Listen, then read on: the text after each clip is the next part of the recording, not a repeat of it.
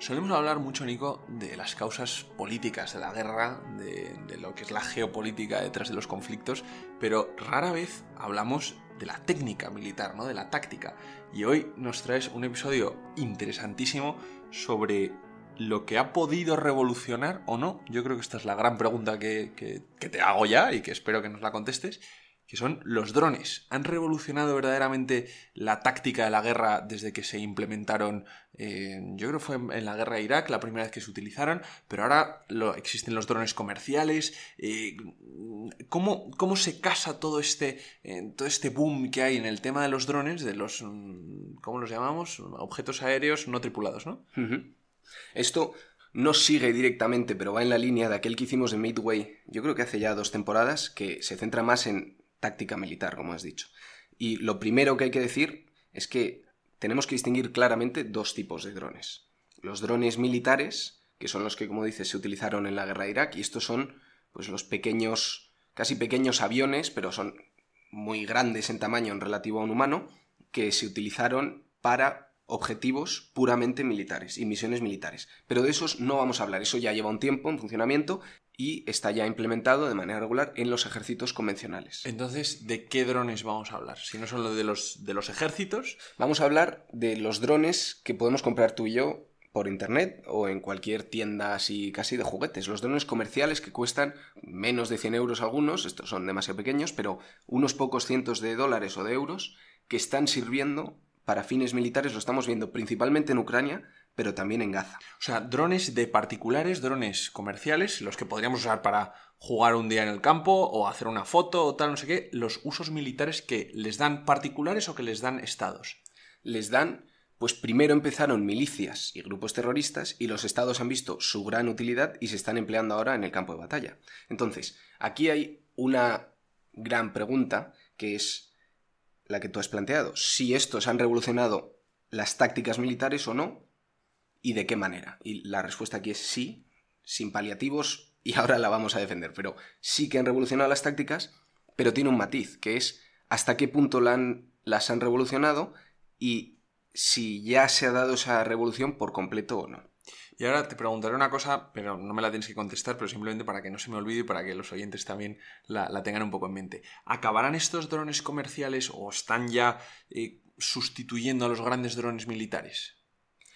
Sirven objetivos distintos.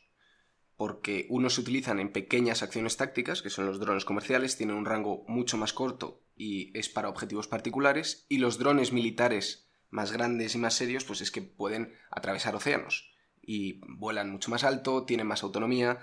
Es un concepto completamente distinto. Ahora vamos a ver cómo se están utilizando estos drones comerciales en pequeñas acciones tácticas y para distintas empresas de ayudar al final al hombre de infantería que está en el terreno. Y es que la pregunta es importante, la de si esto lo ha revolucionado o no y de qué manera, porque tampoco hay que apresurarse demasiado a decir el futuro son los drones, el futuro de la guerra son los drones, porque Vimos un caso de esto después de la Segunda Guerra Mundial. En la Segunda Guerra Mundial, el gran arma o equipo revolucionario fue el avión. El avión se erigió como el rey del combate y lo importante era tener superioridad aérea. Esto lo vimos tanto en el Pacífico como en Europa, en, el, en, bueno, en Europa y Rusia. En el Pacífico se vio que los acorazados que tanto prometían de la Primera Guerra Mundial eran destruidos por armas mucho más baratas y mucho más rápidas de producir, que eran los aviones. Pues después de la Segunda Guerra Mundial, dentro del propio ejército americano hubo una pelea que la Fuerza Aérea decía, ahora no nos importa nada, pues la infantería y lo naval, lo importante son los aviones, que son los que llevan las bombas atómicas.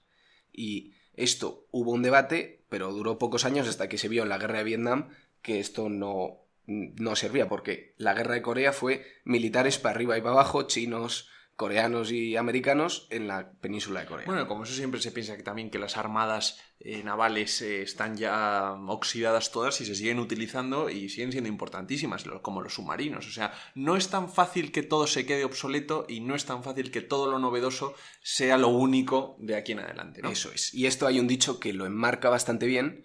Dice que ejércitos que se preparan para conflictos pasados y solo para conflictos pasados, no están listos para las guerras que se avecinan. Esto es un gran problema que se enfrentan los generales en sus juegos de guerra que hacen así en, mesas planeando estrategia de cómo van a invadir Taiwán los chinos, pues no lo sabes y menos si te preparas con tecnología anterior o con ideas antiguas. Esto les pasó también a los franceses después de la Primera Guerra Mundial, que se vio que la defensa era lo más importante y lo que vencía en las batallas, una buena defensa en profundidad, con trincheras y con capacidad de contraataque a los puntos de la línea que hubieran sido penetrados, pues construyeron su línea Maginot en la frontera con Alemania. Y los alemanes lo primero que hicieron fue atravesarla y cargarse esa concepción de la guerra y volver a empezar. Entonces, ahora puede que con los drones suceda eso, ¿no? Hemos visto que los drones fueron exitosos en la guerra de Irak, en la guerra de Siria, pero eso no significa que lo vayan a ser en la de Ucrania o en la posible guerra de Taiwán. Bueno, empezaron a utilizarse los drones comerciales, empezaron a utilizarse en la guerra de Siria, en torno a 2017, por grupos islamistas principalmente. ¿Por qué? Porque eran baratos y se les se podía modificar fácilmente, añadir una granada, una pequeña bomba de mano, para tomar posiciones de militares mejor preparadas y mejor equipadas. Es que es impresionante que, claro, son fáciles de conseguir. Como decimos, es que te compras un dron ahora mismo por Amazon. Y lo puedes enviar porque no es un arma. Puede pasar fronteras tranquilamente, es muy pequeño, se monta y se desmonta muy fácil. O sea, es un tema muy fácil de comprar, de transportar y de llevar al frente y difícil de limitar su comercio.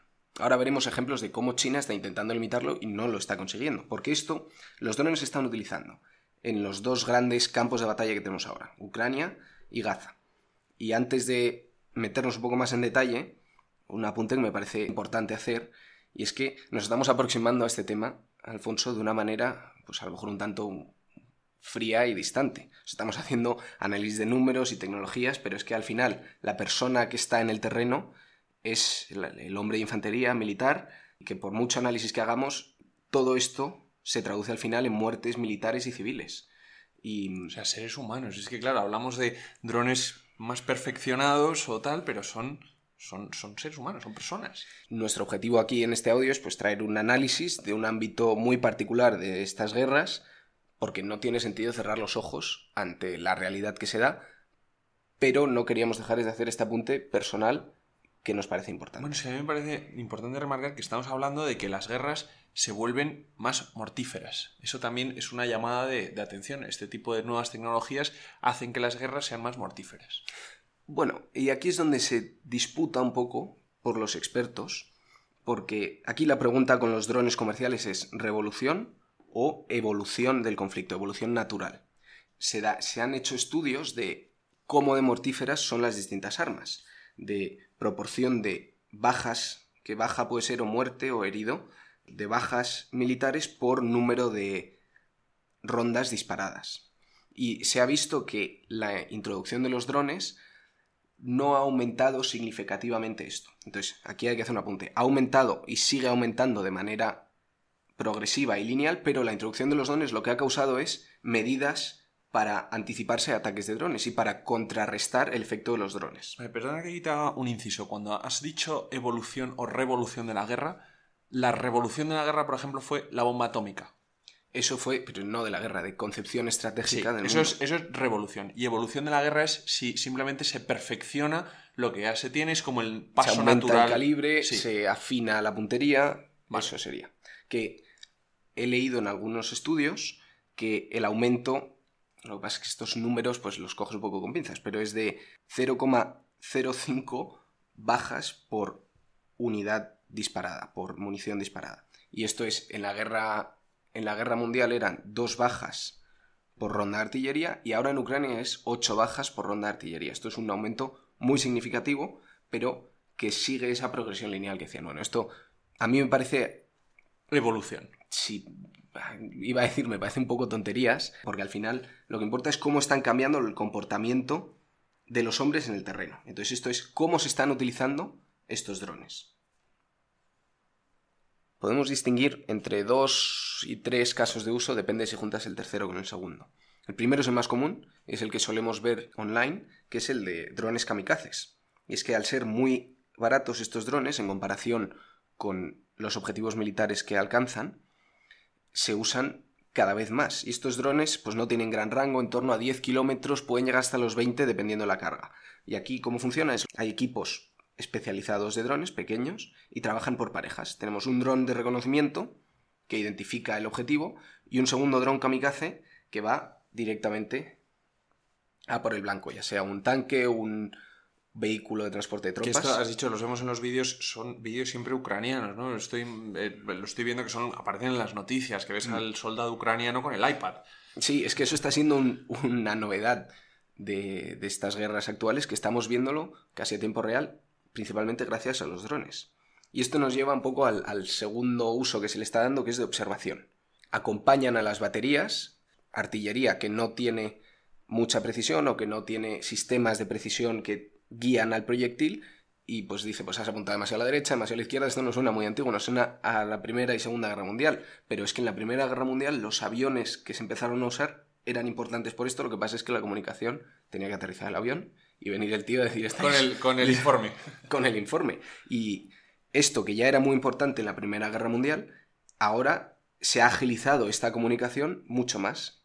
Y la artillería está ciega si no tiene un equipo de drones que les ayude. Es impresionante esto, porque claro, ves los, los morteros, o no sé si son morteros, no es que no sé ni el término, pero los lanzas y claro, el dron te dice si bien o si mal. O si, sí, un poco más a la derecha, un poco más a la izquierda. y esto, en la Primera Guerra Mundial, me harto hablar de esto, pero es que son temas que a mí me parecen muy interesantes.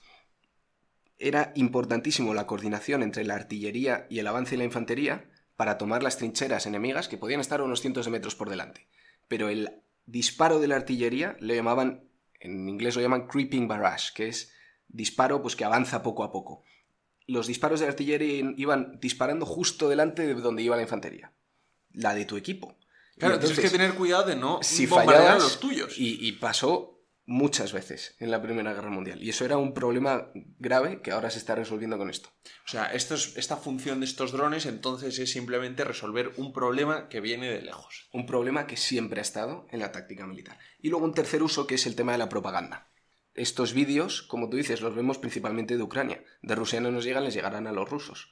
Pues es propaganda porque solo vemos vehículos rusos siendo destruidos. Claro, porque grabas desde arriba el combate. Eso es. También se han hecho distintos usos pues ya más específicos. Rescata, hay drones que rescatan otros drones caídos o que recuperan distintas herramientas del terreno. Pues hay un caso que escuché de un dron yendo a, coger un walkie-talkie de un soldado ruso caído. Y entonces estuvieron escuchando las comunicaciones de los rusos pues un tiempo. Y entonces en vez de arriesgar a un soldado de tu pelotón, mandas un dron.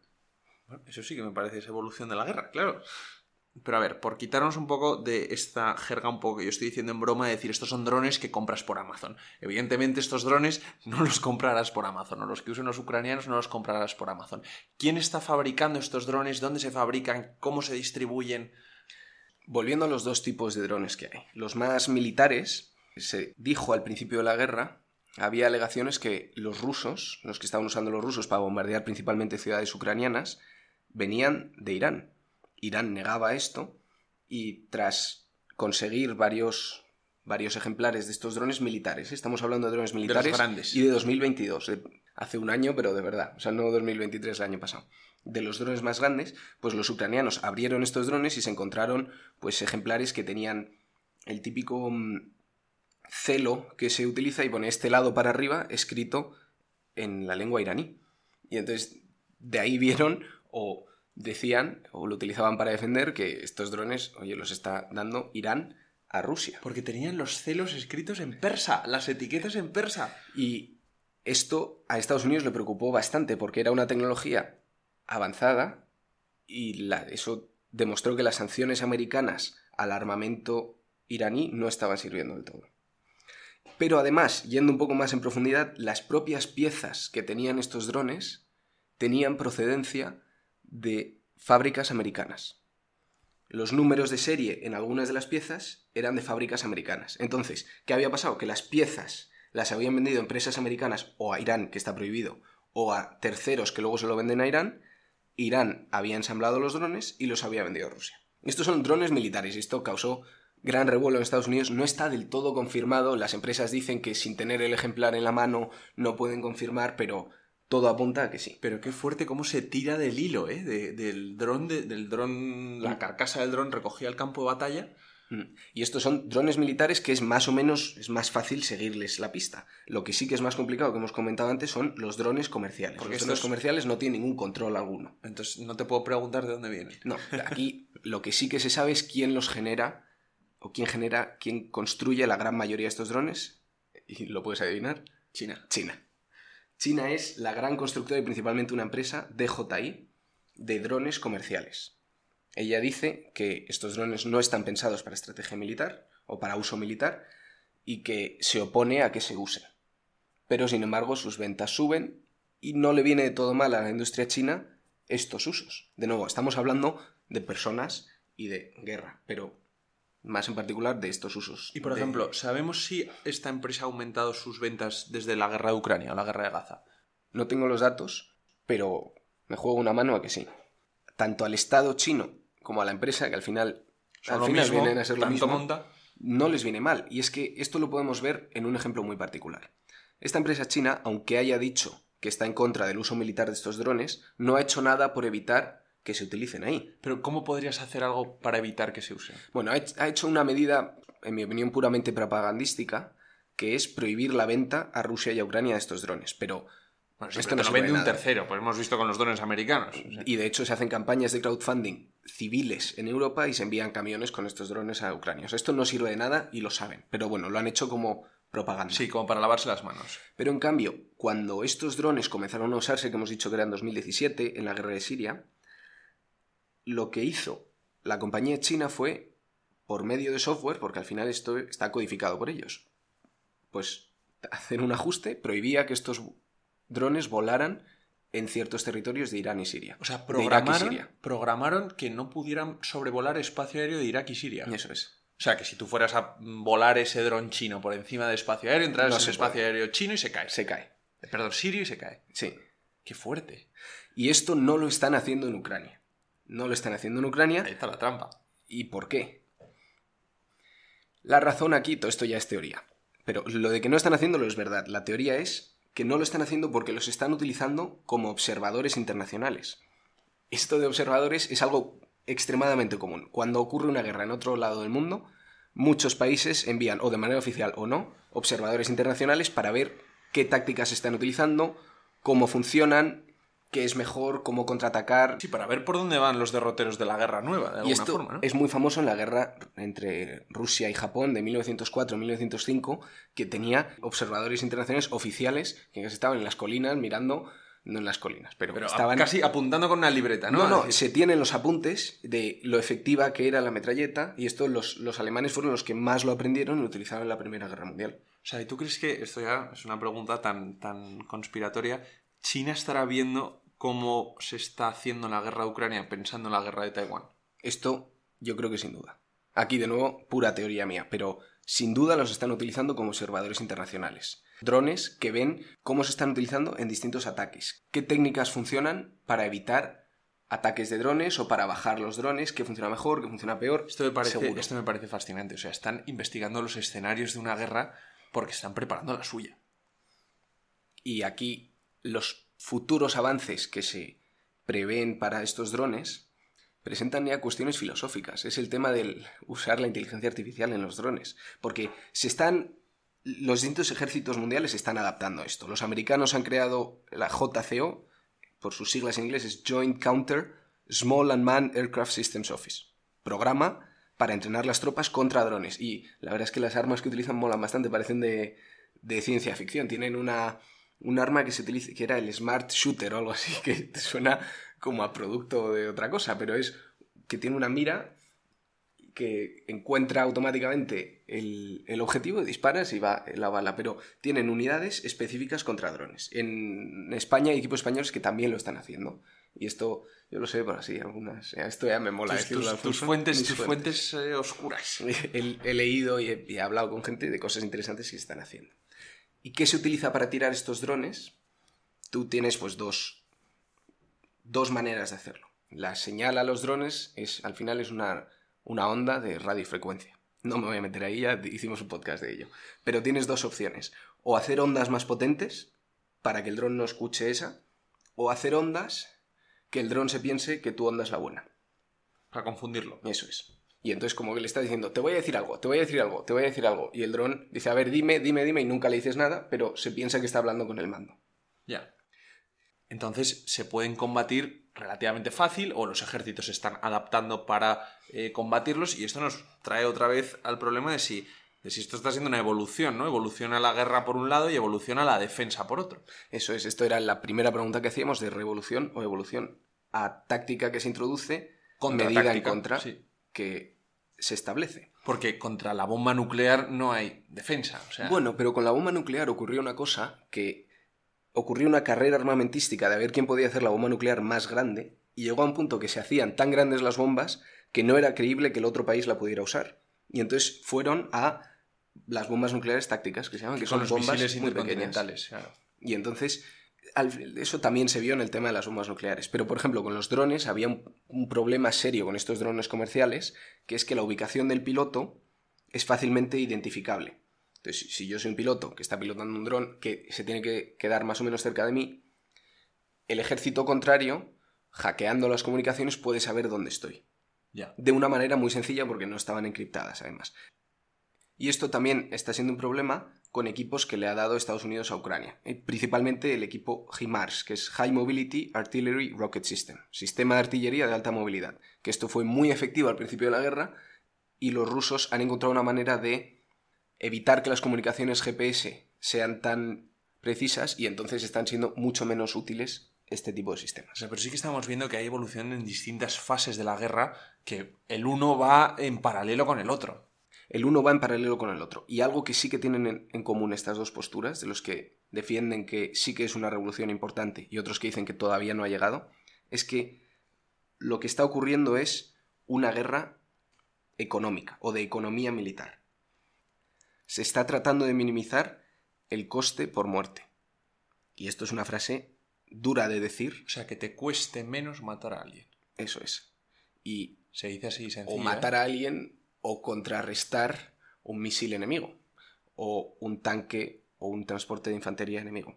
Y los drones en esto representan una ventaja muy importante. Son extremadamente baratos para el daño que hacen. Es que esto es verdad que siempre en la guerra se va persiguiendo este tipo de, de economía, ¿no? Estoy, estoy- fíjate, estoy pensando en la película de Oppenheimer cuando dicen, bueno, pero eh, tirar la bomba supondría matar a muchísima gente, le dicen, pero conquistar las islas japonesas con infantería sería muchísimo más, ¿no? Entonces es casi como por un bien mayor haces un mal pequeño, pero menudo mal, o sea, es que esto me parece que estamos hablando también de, pues eso, que te cueste menos matar a alguien, que cada muerte te sea más económica. Y el tema que decíamos antes de ético es que si se consiguen de manera efectiva interrumpir las comunicaciones entre el controlador y el dron, ¿qué queremos que haga el dron? ¿Qué programamos que haga el dron? Que dispare al objetivo más cercano. Entonces no hay un humano decidiendo sobre esa sobre ese objetivo más cercano y si es un civil, y tomando la decisión de matar. Cuan- en cuanto desvinculas la decisión de matar de la conciencia de un humano,